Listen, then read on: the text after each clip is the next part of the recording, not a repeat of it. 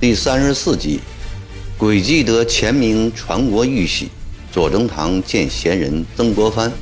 播音：微信哥。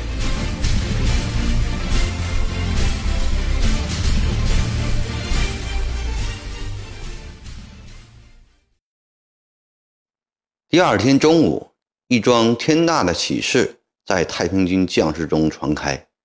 原来，杨秀清的几个亲兵在药王庙的神座下发现一颗前明的传国玉玺。这玉玺四寸见方，上镌五龙蛟纽，刻着“天地齐寿，日月同辉”八个篆字，装在一个檀香木盒内，用金锁锁着。经隋军的博学文人鉴定，的确是真正的国宝。他们纷纷猜测，不能理解明朝的传国玉玺何以藏在药王庙的神座下。后来还是杨秀清解释的最好，众皆轻服。杨秀清说：“当年吴三桂引清兵入关，原是想借满人的力量自己做皇帝，故在明朝宫中。”搜得这颗传国玉玺，秘密保存。后满人称了帝，封他为平西王，他心中不服，但兵力单薄，无可奈何。吴三桂到云南后，招兵买马，扩大实力。康熙十二年，与靖南王京中、平南王尚可喜之子尚之信发动叛乱，吴三桂从云南打到湖南。占领了长沙，他原想在长沙称帝，后来时局不利，便撤退到衡州。匆忙之中，将这颗玉玺藏在药王庙神座下。吴三桂虽然兵败，但是想过皇帝的，于是，在衡州称起地来。当时清兵已围住衡州，他一时无法到药王庙取玉玺。不久。吴三桂一命归天，常喜的人也都战死了，谁也不知道这颗玉玺的下落。今天，天父天兄将这颗传国玉玺赐给了我们，我们的天王陛下是真正的真龙天子。杨佑兴的解释与历史事实很符合，这颗传国玉玺的真实性是不容怀疑的。全体将士兴奋至极，尤其是那些广西过来的老兄弟们，自觉地焚香祷告，眼中流出无限激动的泪水，感激天父天兄将青妖的江山赐予天国，决心一举攻克长沙。当天夜晚，侯秀全召开全体高级将官会议，在庄严隆重的气氛中。侯秀全出来和大家见了面，因为玉玺的发现，天王在众人眼中俨然已是登基的天子，全体将官自觉地跪在洪秀全的脚下，山呼万岁。在大家无限虔诚之中，杨秀全给洪秀全递来一个诡谲的微笑，这个微笑只有洪秀全心中明白。洪秀全今年三十九岁，身材高大魁梧，面孔英俊，留着淡茶色胡须。他与人突出的不同是耳小耳圆。现在他端坐在临时铺就的龙椅上，威严地说道：“天父天兄将明朝的传国玉玺赐予我们，是清妖朝廷的结束，汉人重坐江山的象征。”我已命令工匠将前明的玺文磨去，刻上“天父天兄天王太平天国”十个大字。脚下欢声雷动。待大家的心情平静下来后，洪秀全继续说：“诸位兄弟在长沙城下围攻两个多月，给湖南青妖以沉重打击。青妖目前是坐困危城，一筹莫展。”我们在攻克道州时，便制定了直前冲击、循江而下、掠城堡、舍要害、克复武昌、号令天下的大计。目前我军士气正旺，粮草充足，连日江水暴涨，正是我军扶江北下的大好时机。各军今夜做好准备，收集船只，明早登船撤离长沙。令林凤祥带五千人从陆路出发，扫除障碍，到王家坪上船，出临淄口，到湘阴与大队人马会合。李开芳带一千人连夜南行，布下一阵，引诱青妖南下，务使大军安然北进。洪秀全说完后，杨秀清又站起来强调了两句，他说。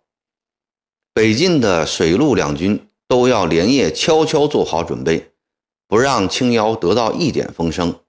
南下的一支人马则要大造舆论，大张旗鼓，把青妖引诱得越远越好。得把青妖引出百八里之后，再从小路兼行往北，与大队会合。翌日上午，当数千清兵尾随李开芳南下时，五万太平军将士已分别从水陆两路浩浩荡荡向越州出发。太平军撤离长沙，何成官绅大大的舒了一口气，穷苦百姓却深感惋惜。他们巴不得大军进城来，多杀掉几个贪官劣绅，为穷人出气伸冤。听说药王庙里出了明朝的传国玉玺，长沙城内。和四乡的百姓都以为今后的江山是太平军的，对将来的日子有了指望。许多家中无牵无挂的年轻人随着太平军走了，他们要跟着洪扬去打天下，建新朝。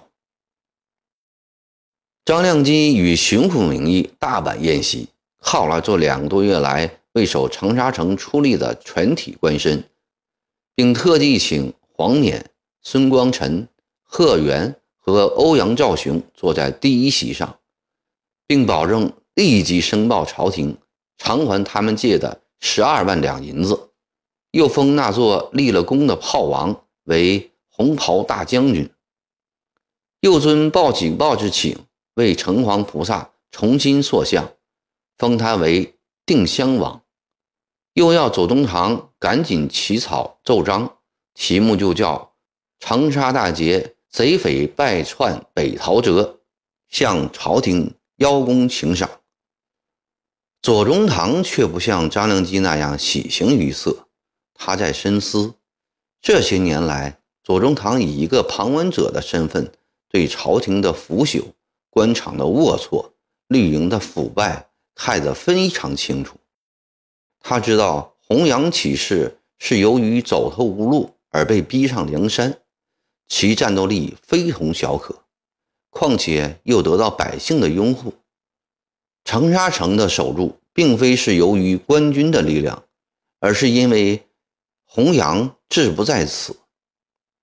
天下从此将要大乱，不可乐观过早。河西之役失败后，他就想到今后与洪扬作战，不能指望绿营，看来只能依照过去。与白莲教打仗的样子，组织团练，从团练中练出一支劲旅来。现在长毛已退，必须赶紧筹办这事儿。各县都要像湘乡、新宁、湘潭等地那样建团练，省里由一人统领。谁来筹办此事呢？他首先想到罗泽南。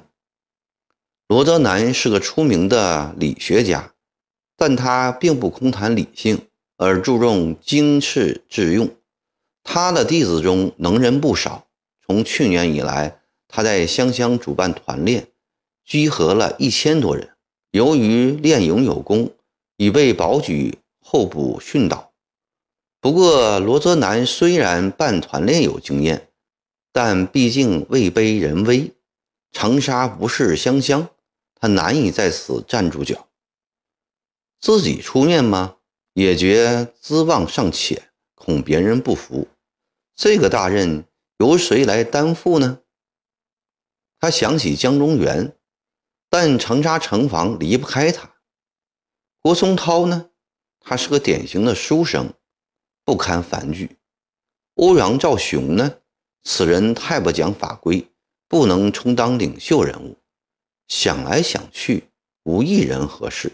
左宗棠在房间里踱来踱去，突然把脑门一拍，大喜道：“我怎么一时忘了此人呢？”他急忙走到签押房，以少有的兴奋情绪对张亮基说：“忠诚，这主办省团练的人有了。”谁？张亮基高兴地问。忠诚看。正在湘江原籍守制的曾迪生侍郎如何？迪生侍郎的什么人亡故了？哦，他的母亲在六月间就已去世。他由江西主考任上泽转回籍奔丧，回家已有两个来月了。这段日子给长毛冲得六神无主，也不知道迪生兄回籍来了，真正对不住。要是由他来主办，那当然是太好不过的事。略停一下，张良基说：“不过听说曾迪生为人素来谨慎，最讲明教。他正在服丧期间，能出山办事吗？这点我也虑及了。莫志从容，古有名训：笛声重明教，但更重功名事业。”只要大人作书恳请，一面上报朝廷，请皇上下诏，我看他会出山的。好，我这就修书，请你拟个折子。